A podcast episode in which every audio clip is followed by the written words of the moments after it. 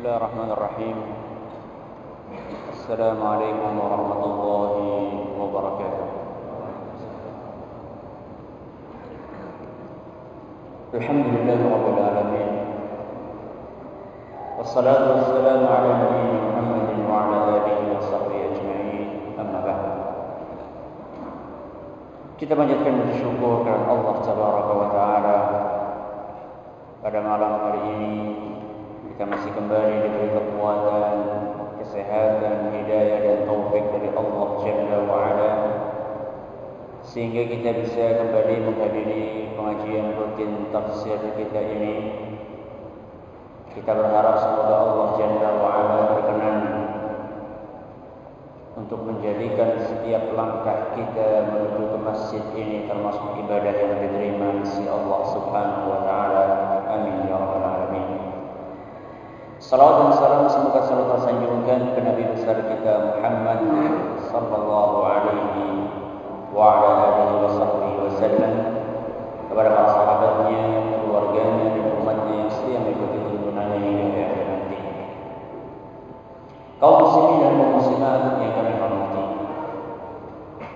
Pada pengajian yang telah lalu kita telah memasuki pembahasan tentang isti'adah saat itu kita telah jelaskan mengapa kita harus atau mengapa kita diperintahkan untuk beristi'adah sebelum membaca Al-Quran.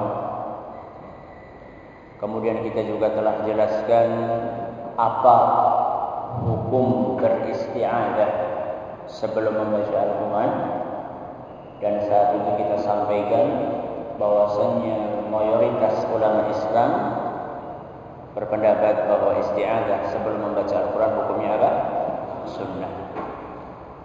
Setelah itu kita membahas tentang redaksi isti'adah. Kita sampaikan dua redaksi. Yang pertama adalah redaksi yang sudah sangat umum yaitu a'udzu billahi minasyaitonir rajim. Kemudian yang kedua dan sudah apa? أعوذ بالله السميع العليم من الشيطان الرجيم من همزه ونفخه ونفثه Kemudian setelah itu kita sedikit membahas tentang apakah isti'adah termasuk bagian dari Al-Quran atau tidak. Bagian atau bukan? Bukan berdasarkan ijma' para ulama sebagaimana dinukil oleh Imam Al-Qurtubi rahimahullah taala. Lantas kita membahas beberapa momen yang kita diperintahkan di dalam agama kita untuk beristiadah. Saja kita bawakan beberapa momen? Empat. Yang pertama apa? Ketika seseorang sedang dilanda amarah yang kedua, ketika menempati suatu tempat. Yang ketiga, ketika mendapatkan gangguan di saat apa? Salat. Yang keempat, di sore. Setelah melalui beberapa pembahasan di atas, maka malam hari ini kita akan memasuki pembahasan tentang makna dari isti'adah. Makna dari isti'adah hakikat isti'adah dan kepada siapa kita beristi'adah. Jadi malam hari ini kita akan membahas tiga poin penting. Yang pertama adalah makna dari isti'adah. Makna dari kalimat a'udzu billahi minasyaitonir rajim. Sebagaimana dijelaskan oleh Imam At-Tabari dan Imam Ibnu Katsir di dalam kedua tafsirnya adalah aku memohon perlindungan kepada Allah bukan kepada selainnya yaitu bukan kepada selain Allah dari setan yang terkutuk. Agar apa? Nah, di sini ada penafsirannya. Kita memohon perlindungan kepada Allah dari setan yang terkutuk agar apa? Pertama, agar setan tidak mencelakakanku dalam perkara agama dan dunia. Kita memohon perlindungan kepada Allah dari setan supaya apa? Satu, setan itu tidak bisa mencelakakan diri kita dalam perkara agama dan dunia. Yang kedua, agar setan tidak menghalangi kita untuk mengerjakan perintah agama. Agar setan tidak menghalangi kita untuk mengerjakan perintah agama. Yang ketiga, agar setan tidak mendorong kita untuk melakukan hal yang terlarang. Agar setan tidak mendorong kita untuk melakukan hal yang terlarang. Ini makna dari apa? Isti'adah. Adapun hakikat dari isti'adah menurut Imam Ibn Al-Qayyim adalah kita lari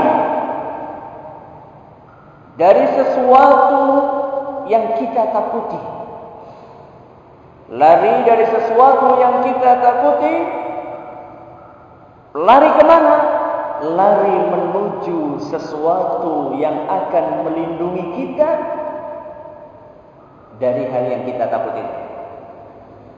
Jadi yang namanya isti'adzah itu ini ada yang kita takuti, kemudian ini ada yang apa? melindungi kita. Jadi hakikatnya adalah kita lari dari sini meminta perlindungan kepada zat yang bisa melindungi kita dari apa yang kita takuti tersebut. Dalam hal ini yang kita takuti adalah setan, sedangkan yang kita cari perlindungannya adalah siapa? Allah Subhanahu wa Isti'adzah ini secara asal ibadah lisan atau hati atau anggota tubuh. Ibadah apa? Lisan. Kita tahu ya, ibadah dalam agama Islam itu bisa diklasifikasikan, bisa diklasifikasikan menjadi tiga. Ibadah lisan, ibadah hati, sama ibadah apa? Anggota tubuh. Nah, ibadah isti'adzah ini adalah secara asal merupakan ibadah yang dilakukan oleh lisan kita. Makanya ketika kita membaca isti'adah kita ucapkan apa? A'udzu billahi minasyaitonir rajim dengan lisan kita. Namun isti'adah tersebut tidak akan memberikan manfaat bagi orang yang mengucapkannya kecuali seandainya diiringi dengan penghayatan di dalam apa? hati. Jadi nggak cukup kalau misalnya kita beristiadah sekedar diucapkan dengan lisan nggak cukup. Kalau tidak dihayati dengan apa? Dengan hati. Makanya kadang-kadang ada orang yang saya kemarin katanya kalau misalnya ketika sholat diganggu oleh setan apa kemarin namanya? Khinzab. Katanya suruh apa? Isti'adah. Saya udah isti'adah, udah meludah ke kiri tiga kali, tetap saja nggak apa? Nggak hilang-hilang setannya. Apa setannya ini setan kelas kakap? Kita ini muslim kelas teri atau bagaimana sebenarnya? Bisa jadi isti'adah yang kita ucapkan itu baru sebatas apa? ucapan dengan lisan. Jadi meskipun isti'adzah secara asal adalah merupakan ibadah lisan, tapi isti'adzah ini tidak akan memberikan manfaat kepada orang yang mengucapkannya kecuali seandainya dia menghayati isti'adzah tersebut di dalam hati. Bagaimana bentuk penghayatannya? Bentuk penghayatannya adalah kita di dalam hati ketika mengucapkan isti'adzah Kita betul-betul merasa butuh dan tergantung kepada Allah Subhanahu wa taala. Ketika kita mengucapkan wahai Rabbi, aku memohon perlindungan kepadamu. Kenapa? Karena aku butuh kepadamu. Dan saya tergantung denganmu wahai Rabbi. Seandainya saya tidak minta perlindungan kepadamu, akan minta kepada siapa wahai Rabbi? Ini yang harus dimasukkan ke dalam hati kita ketika kita mengucapkan a'udzu billahi minasyaitonir rajim. Kemudian di antara hal yang harus kita hayati di dalam jiwa kita adalah adanya keyakinan yang menghujam di dalam hati bahwasanya Allah Subhanahu wa taala memiliki kekuasaan yang sempurna untuk melindungi diri kita dari segala sesuatu. Ini harus kita tumbuh kembangkan dalam jiwa kita. Ketika kita mengucapkan a'udzubillahi minasyaitonir rajim, kita yakin di dalam jiwa kita bahwasanya Allah sangat berkuasa untuk melindungi kita dari segala sesuatu termasuk di dalamnya adalah setan.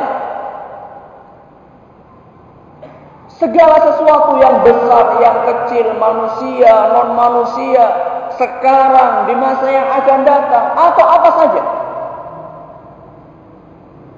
Maka orang yang mengucapkan a'udzu billahi minasyaitonir rajim kemudian dia masukkan ke dalam hatinya walaupun dia akan berhadapan dengan sejuta musuh sekalipun dia tidak akan merasa gentar kenapa karena dia yakin betul bahwasanya zat yang saya mohon perlindungan kepadanya maha kuasa untuk melindungi kita dari segala sesuatu. Itu kalau istiadat kita bukan semata-mata ucapan apa? Tapi kalau misalnya cuma semata-mata ucapan lisan ya mental kita mental apa? Kerupuk udanan. Sudah a'udzubillahi minasyaitonir rajim. Di sana orang bawa apa? Bawa keris. Weng apa? Baca mantra-mantra yang enggak enggak genah gitu. Kita udah gemeter dulu. Baru ditunjukkan keris kita sudah apa? Sudah gemeter. Ini adalah hakikat dan makna dari isti'adah. Kemudian poin berikutnya adalah kepada siapa kita beristiadah? Jawabannya kepada siapa? Allah Subhanahu wa taala. Dan tidak boleh kecuali hanya kepada Allah. Salah satu kaidah pokok dalam akidah Islam. Setiap ibadah hanya boleh dipersembahkan untuk siapa? Untuk Allah. Barang siapa yang mempersembahkan ibadah untuk selain Allah berarti dia telah menyimpang dari ajaran Islam. Dan perlu kita ketahui bahwasanya isti'adzah adalah merupakan salah satu dari ibadah yang sangat mulia di dalam agama kita. Makanya banyak sekali ayat di dalam Al-Quran yang memerintahkan kita untuk memohon perlindungan alias beristi'adzah hanya kepada Allah tabaraka wa taala. Di antaranya firman Allah Jalla wa ala di dalam Al-Qur'an surat Ghafir ayat 56. Di dalam surat Ghafir ayat 56 Allah tabaraka wa taala berfirman fasta'in billah Mohonlah perlindungan kepada Allah. Innahu huwas sami'ul basir. Karena sesungguhnya Allah Subhanahu wa taala adalah zat yang maha mendengar dan maha melihat. Jadi di dalam ayat ini Allah Subhanahu wa taala menegaskan agar kita hanya minta perlindungan atau hanya beristiazah kepada zat yang maha melihat dan zat yang maha mendengar yaitu siapa? Allah Subhanahu wa taala. Dan masih banyak ayat-ayat lain yang senada. Maka kalau misalnya ada orang yang beristiadah kepada selain Allah, meminta perlindungan kepada selain Allah dalam hal-hal yang tidak dimampui kecuali hanya oleh Allah Tabaraka wa taala, berarti dia telah terjerumus kepada perbuatan nopo syirik. Dan hal ini sudah dijelaskan oleh para ulama kita sejak zaman dulu kala sampai sekarang. Di antaranya adalah apa yang disampaikan oleh Imam Al-Khattabi. Seorang ulama besar dalam mazhab Syafi'i yang wafat pada tahun 388 Hijriah. Abad keempat Hijriah. Kata beliau, "Wal isti'adzatu bil makhluqi syirk." dan meminta perlindungan kepada makhluk adalah perbuatan syirik. Kemudian Imam Al-Qurtubi yang wafat pada tahun 671 Hijriah pada abad ke-7 dia pernah berkata wala khafa'a anna al-isti'adzata bil jinni al-isti'adzati billahi kufrun wa syirk dan bukan merupakan suatu hal yang samar bahwasanya meminta perlindungan kepada jin bukan kepada Allah adalah merupakan kekufuran dan kesyirikan. Prinsip ini sudah sedemikian jelas dan gamblang dalam akidah Islam. Namun sayangnya masih kita dapatkan di antara sebagian kaum muslimin masih ada yang beristiadah kepada selain Allah. Apa ya? Hah? Iya orang? Hah? Iya. Apa contohnya coba kalau iya? Cincin apa iya? Apa nengkene ana wong istiadah karo jin? Contohnya mudah. Saya akan bawakan dua contoh. Contoh yang pertama mungkin mudah untuk diterima oleh kebanyakan kita. Contoh yang kedua yang mungkin masih agak susah diterima oleh sebagian orang. Contoh yang pertama adalah apa yang didengar oleh telinga ibunda saya sendiri di suatu hari di bulan Juli pada tahun 2006. Kebetulan pada malam itu ada pagelaran wayang kulit di kampung saya. Sebelum memulai pagelaran tersebut, Ki dalam mengucapkan kata-kata wahai para arwah leluhur kampung ini saya dan kru yang menyertai saya memohon perlindungan kepada kalian. Ben apa? Ben ora diganggu maksudnya. Pas lagi apa? Pas lagi dalam. Ini kan sebenarnya praktek istiadah. Tapi praktek istiadah sing keliru. Karena dia beristiadah bukan kepada siapa? Allah, tapi beristiazahnya kepada arwah para apa? Para leluhur. Dan contoh seperti ini mungkin kalau misalnya kita mau teliti, itu tidak sedikit di tanah air kita. Ada yang minta perlindungan kepada jin, ada yang minta perlindungan kepada setan, ada yang minta perlindungan kepada Nyi Roro Kidul, ada yang minta perlindungan kepada Kiai Sapu Jagat. Tahu siapa Kiai Sapu Jagat? Hah? Katanya yang bau rekso Gunung Merapi. Jerene.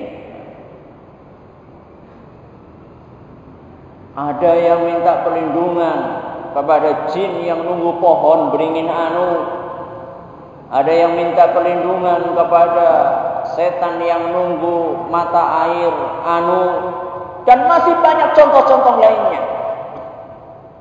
Yang itu menunjukkan bahwasanya ternyata tidak sedikit di antara masyarakat kita yang belum paham tentang hakikat isti'adah untuk siapa isti'adah ini dipersembahkan. Contoh yang kedua. Beberapa penyimpangan akidah di dalam bait-bait syair buku yang berjudul Al-Burdah. Pernah dengar buku ini? Mungkin di sebagian atau di masyarakat kota mungkin sudah agak luntur tradisi membaca buku ini. Sebagian kota. Tapi kalau di kampung-kampung, terutama yang pelosok atau di sebagian kota, tradisi membaca buku Al-Burdah ini itu masih sangat kental. Terutama dalam momen-momen tertentu. Dan ini berusaha untuk dipertahankan. Kalau ada orang yang mengotak-atik, maka alamat orang ini akan apa? Akan disingkirkan dari masyarakat tersebut.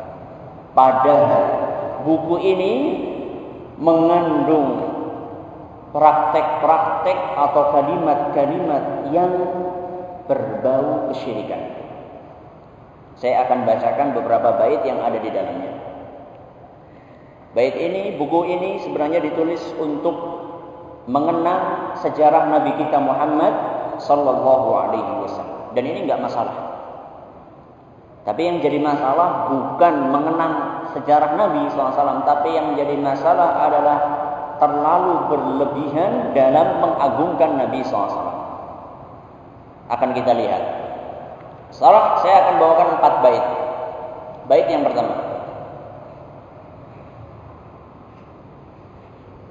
Huwa al-habibul ladzi turja syafa'atuhu. Likulli hawlin minal ahwali muqtahimi.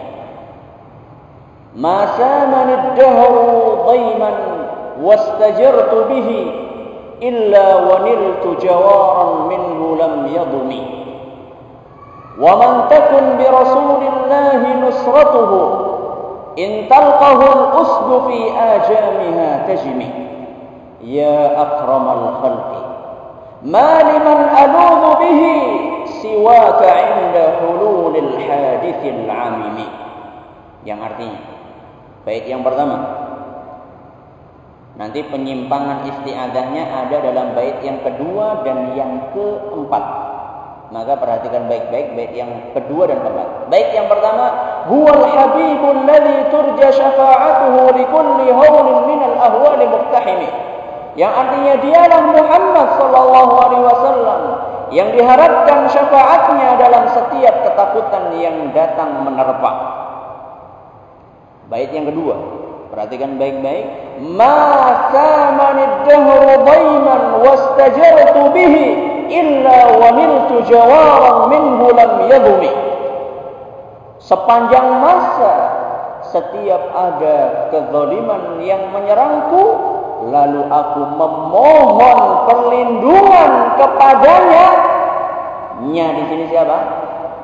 Kepada Muhammad sallallahu alaihi wasallam niscaya aku akan mendapatkan perlindungan di sisinya dan dia tidak berbuat zalim. Di sisinya di sisi siapa? Rasulullah sallallahu alaihi wasallam. Bait yang ketiga. Wa man takun bi Rasulillah nusratuhu in talqahu al-usdu fi ajamiha tajmi. Barang siapa mendapatkan pertolongan dari Rasulullah sallallahu alaihi wasallam andaikan dia dihadang oleh harimau di sarangnya niscaya dia akan enggan untuk menyakitinya. Bait yang keempat, ini ada isti'adah kepada Rasulullah SAW lagi. Ya akramal khalqi, ma liman aludu bihi siwaka inda ululil hadithil amimi. Yang artinya, wahai makhluk yang paling mulia. Ini sedang memanggil siapa? Allah atau Rasulullah? memanggil Rasulullah SAW. Wahai makhluk yang paling mulia, kepada siapakah aku akan berlindung jika bukan kepadamu? Kepada siapa? Aku akan berlindung juga jika bukan kepadamu saat musibah besar menimpa. Jadi di sini diajari supaya beristiazah kepada siapa? Rasulullah sallallahu alaihi wasallam. Subhanallah. Bukankah isti'adzah itu adalah merupakan hak prerogatif siapa? Allah Subhanahu wa taala. Kenapa dipersembahkan kepada selain Allah? Loh, kita kan ketika membaca bait-bait ini tujuannya adalah untuk mengungkapkan rasa cinta kita kepada siapa? Kepada Nabi sallallahu alaihi wasallam. Gimana jawabnya? Kalau ada orang yang beralasan seperti ini, gimana jawabnya? Hah? Diam semua nih? Berarti setuju nih? Iya. Jawabannya adalah kecintaan seseorang kepada Nabi Shallallahu Alaihi Wasallam. Ukurannya apa?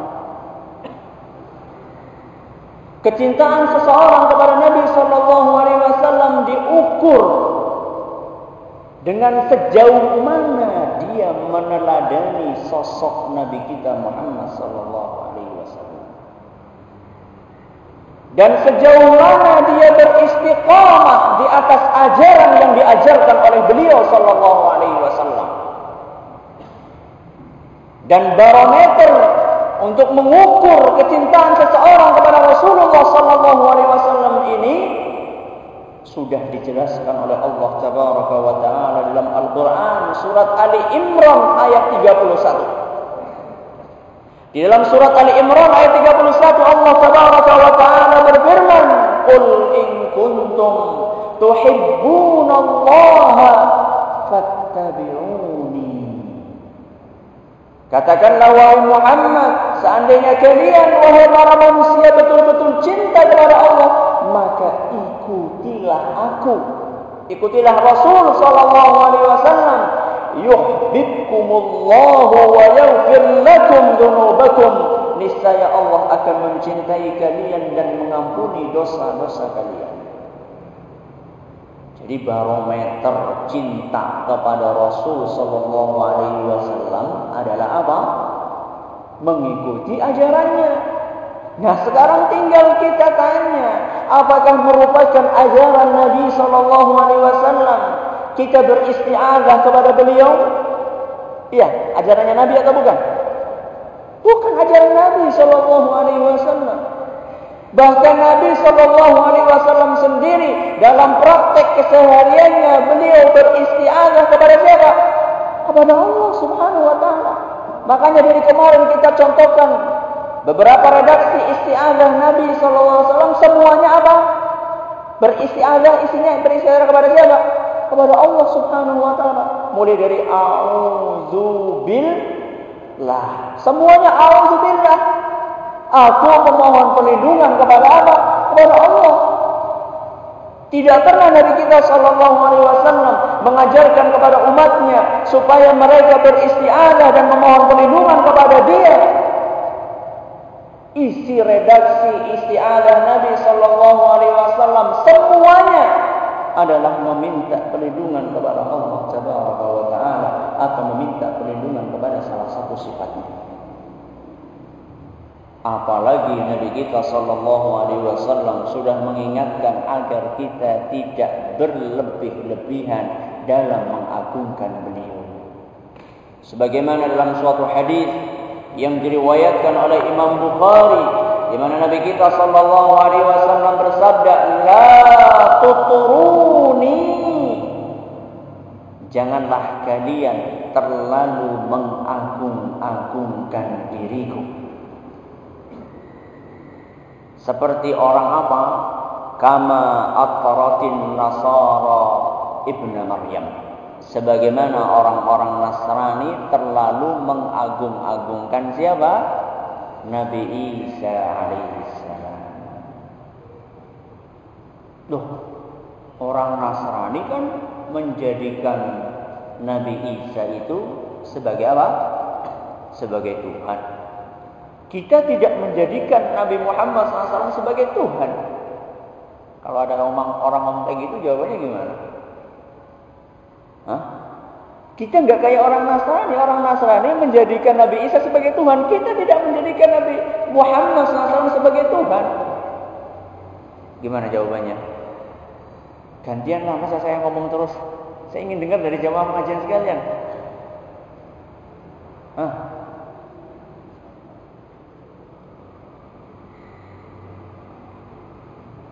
Kok diam semua ini? Gak apa-apa, salah gak apa-apa. Saya itu kalau ngisi pengajian seperti yang saya jelaskan berkali suka kalau disisipi dengan apa? Dengan diskusi supaya panjenengan nggak bosan dan supaya saya tidak melihat mata-mata yang sudah mulai apa? Yang sudah mulai meredup. Nah, kalau ada orang yang mengatakan seperti ini jawabannya bagaimana? Kita tidak menjadikan Nabi Muhammad SAW sebagai Tuhan. Sedangkan orang-orang Nasrani menjadikan Nabi Isa sebagai apa? Tuhan. Apa jawabannya?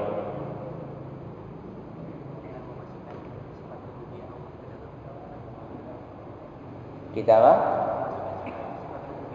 Memasukkan sifat rububiyah kepada Nabi Muhammad SAW. Ada jawaban lain? Apa? Di dalam agama Nasrani tidak ada isti'adah. Kayaknya ada, cuman redaksinya bukan isti'adah. Ya minta perlindungan gitu aja. Cuman mereka minta perlindungannya kepada Yesus atau kepada Roh Kudus atau kepada Tuhan Anak alias Nabi Isa alaihissalam. Ada yang lain? Apa kira-kira jawabannya? Masa sedemikian banyak yang hadir masa nggak ada yang tahu? Saya yakin ada yang tahu cuma ragu-ragu. Nggak apa-apa, keraguan itu dibuang coba. Apa kira-kira? Hah? Apa? Yang keras. Sebagai apa? Sosok teladan. Ada yang lain? Jawabannya ketika kita beristiadah kepada Rasulullah sallallahu alaihi wasallam itu sama saja kita telah mengangkat posisi Nabi kita Muhammad sallallahu alaihi wasallam sejajar dengan posisi siapa? Allah Subhanahu wa taala.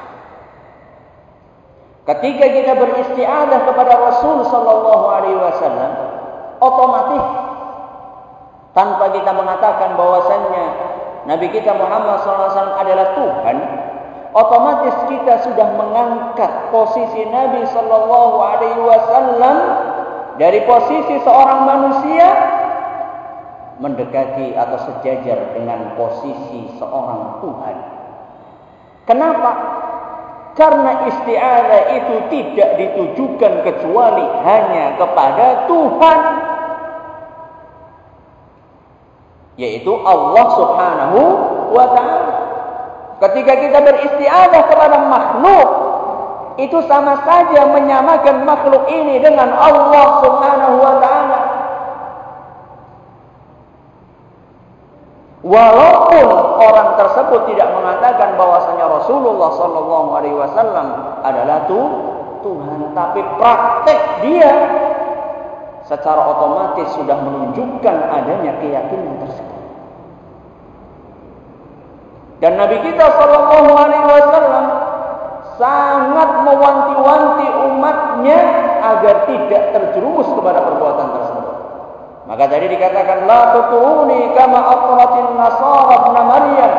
Janganlah kalian terlalu mengagungkan mengagung-agungkan diriku sebagaimana orang-orang Nasrani terlalu mengagung-agungkan Isa bin Maryam.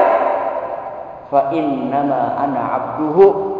Sesungguhnya aku yaitu Nabi kita Muhammad sallallahu alaihi wasallam adalah hamba Allah. Fakulu abdullahi wa rasuluh. Maka katakanlah wahai umat Islam, bahwasanya Muhammad sallallahu alaihi wasallam adalah hamba dan utusan Allah. Jadi di sini ada dua sifat yang melekat dalam diri Rasul sallallahu alaihi wasallam. Sifat yang pertama, Nabi adalah seorang hamba alias manu, manusia. Sifat yang kedua, Nabi SAW adalah seorang apa? Utusan. Jadi sifat yang pertama dan kedua ini akan mengajarkan kepada umat Islam agar tidak terjerumus kepada dua kutub yang saling bertolak belakang.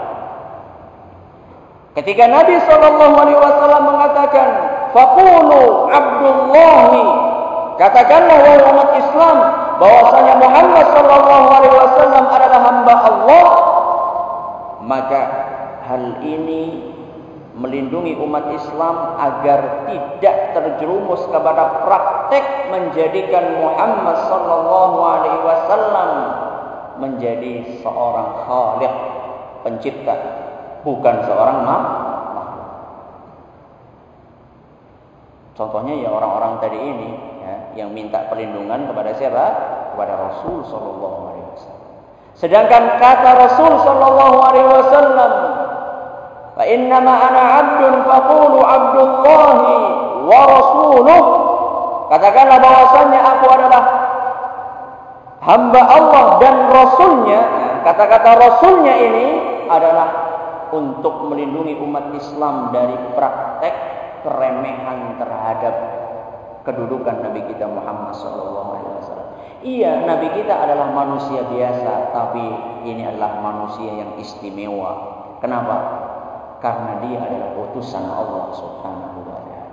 Walaupun utusan Allah, tapi ini adalah manu, manusia. Walaupun manusia, ini adalah apa? Utusan Allah Subhanahu. Jadi dua karakter ini disebutkan oleh Nabi kita Muhammad sallallahu alaihi wasallam secara berjejeran adalah supaya kita tidak terjerumus ke dalam dua kutub yang bertolak belakang. Satu terlalu mengagungkan Nabi sallallahu alaihi wasallam sampai memposisikan beliau mendekati posisi Allah tabaraka wa taala. Sedangkan kutub yang kedua adalah orang-orang yang meremehkan Nabi kita Muhammad sallallahu alaihi wasallam sehingga memandangnya sebagai manusia biasa sama seperti kita. Loh, Ustaz, berarti kalau kayak gitu, andaikan kita mendapatkan telepon gelap yang isinya adalah mengancam kita dalam 2-4 jam kalau misalnya Anda tidak menyerahkan uang sekian-sekian maka rumah Anda akan kami bakar kalau kayak gini apa kita nggak boleh mohon perlindungan kepada polisi Ustaz? Katanya tadi mohon perlindungan kepada selain Allah itu perbuatan apa? Syirik. Lah nek ngono iku piye Ustaz? Tahu-tahu ada SMS gelap nek macam-macam umahmu retak bom. Itu boleh nggak kita minta perlindungan kepada polisi Boleh nggak? Loh, katanya nggak boleh jadi minta perlindungan kepada selain Allah.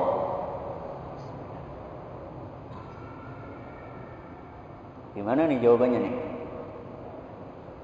Hah? Apa? Apa? Urusan duniawi. Berarti kalau misalnya urusan duniawi, kita mutlak boleh minta perlindungan kepada selain Allah.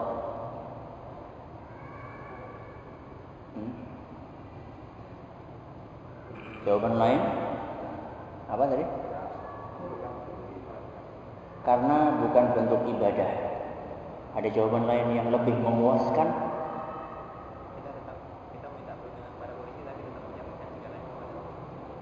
kita tetap minta tolong atau perlindungan berbagai tapi tetap menyerahkan segala sesuatunya kepada Allah Subhanahu wa taala. Masih ada celah untuk membantah jawaban ini.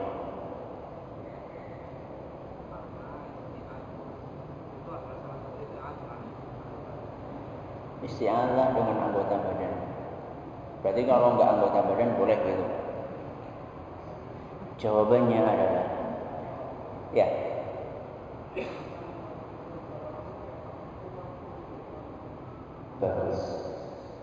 Kalau yang tadi mencermati apa yang saya sampaikan tahu jawabannya.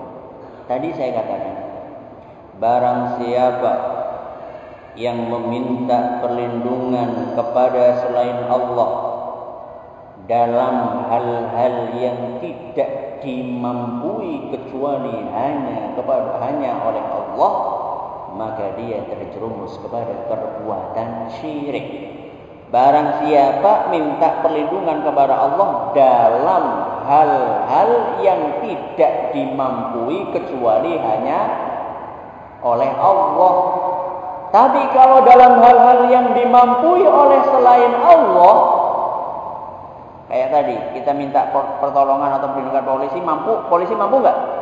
Mampu.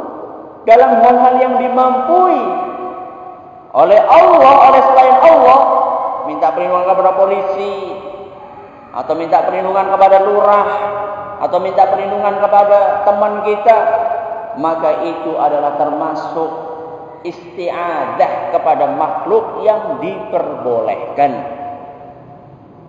Jadi kaidahnya ya, kaidahnya adalah barang siapa yang meminta perlindungan kepada selain Allah dalam hal-hal yang tidak dimampui kecuali oleh Allah berarti dia telah berbuat syirik. Tapi kalau mohon perlindungannya kepada selain Allah dalam hal-hal yang dia mampui, seperti tadi melindungi kita. Kalau polisi melindungi kita ya pakai apa? Ya pakai bedil, pakai mungkin kalau orang besar ya pakai tank. Kalau kayak kita kita ya nggak mungkin kita nyewa tank.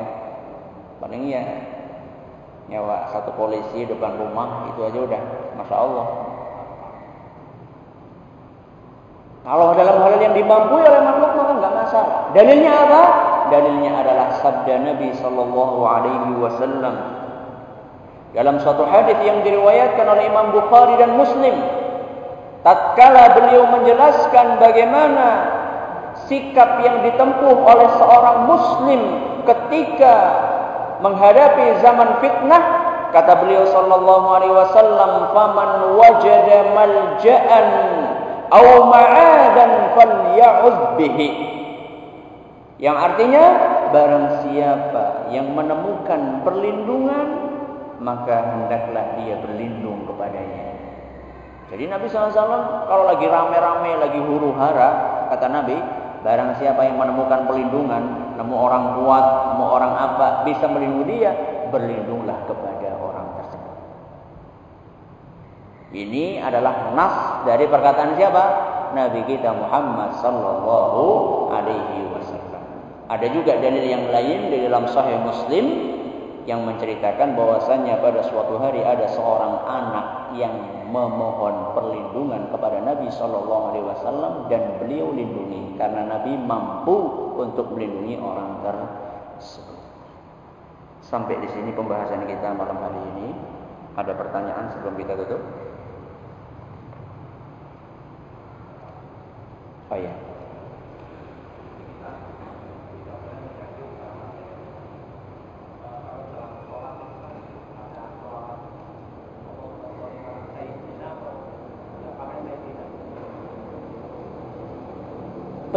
Penyanjungan kepada Nabi Shallallahu Alaihi Wasallam dengan kata Sayyidina boleh atau tidak? Perlu kita jelaskan bahwasanya menyanjung Nabi SAW itu boleh. Cuman bagaimana redaksinya? Kalau sampai kayak tadi mengangkat Nabi sampai posisi atau mendekati posisi Allah maka tidak boleh. Kalau sanjungan biasa tidak boleh. Termasuk kata-kata sayyidina itu adalah salah satu bentuk penyanjungan kepada Nabi. Ini boleh. Kita mengucapkan sayyiduna atau sayyidina Muhammad itu boleh. Asal bukan dalam hal-hal yang sudah baku aturannya. Contohnya adalah ketika sholat. Ketika sholat setelah kita membaca tasyahud, kita membaca apa? Sholawat kepada Nabi Shallallahu Alaihi Wasallam. Ini aturan dari Nabi SAW. Jadi Nabi mengatur kalau orang sudah duduk tahiyat, maka dia diperintahkan untuk membaca tasyahud, at-tahiyat sama so, sholawat. Nah, ini sudah diajarkan sama Nabi SAW. Dan praktek ini sudah diceritakan dan dinukil oleh para sahabat Nabi Shallallahu Alaihi Wasallam. Dan yang menggambarkan sholat Nabi SAW dari kalangan para sahabat itu banyak, nggak cuma satu orang. Puluhan para sahabat itu menceritakan bagaimana cara Nabi sholat, bagaimana bacaannya dari A sampai Z, dari takbiratul ihram sampai Sa tidak ada satupun di antara para sahabat yang menceritakan cara sholat Nabi SAW menyebutkan bahwasannya Nabi itu bersolawat ketika sholat ditambahi dengan kata Sayyidina. Berarti ini suatu hal yang baku. Nah, jadi kalau sudah ada hal yang baku jangan di jangan ditambahi. Terus kapan Ustadz kita boleh membaca Sayyidina? Selain sholat, Ketika kita sedang bersolawat selain sholat, kita lagi duduk-duduk gini, kita ingin bersolawat kepada Nabi, Allahumma salli ala sayyidina Muhammad. Enggak apa-apa. Atau ketika kita sedang khutbah, ya, khatib Jumat, ketika khutbah memulai khutbahnya dengan memuji Allah kemudian bersolawat kepada Nabi, Allahumma salli ala sayyidina Muhammad. Enggak apa-apa. Dalam hal-hal yang tidak baku, yang tidak ada aturan bakunya dari Nabi SAW. Tapi kalau dalam sholat maka aturannya sudah baku, tidak perlu pakai tambahan apa? Sayyidina. Ada lagi silakan.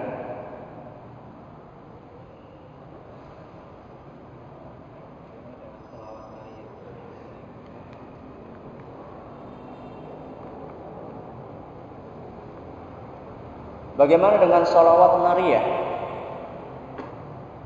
Sholawat nariyah adalah merupakan salah satu sholawat yang tidak ada hadisnya. Artinya bukan termasuk solawat, redaksi solawat yang diajarkan sama Rasul Shallallahu Alaihi Wasallam. Andaikan solawat tersebut tidak ada unsur penyimpangannya maka tidak masalah. Tapi secara ringkas karena sudah masuk waktu apa? Isya, solawat ini solawat yang tidak ada redaksinya dalam hadis Nabi SAW dan mengandung penyimpangan. Andaikan waktunya masih panjang kita akan jelaskan duduk permasalahan salawat narih ini. Namun karena waktu sudah habis kita coba sampai di sini. Subhanallahumma wa bihamdika asyhadu an la ilaha illa anta astaghfiruka wa atubu ilaik. Sallallahu alaihi wa Muhammadin wa ala alihi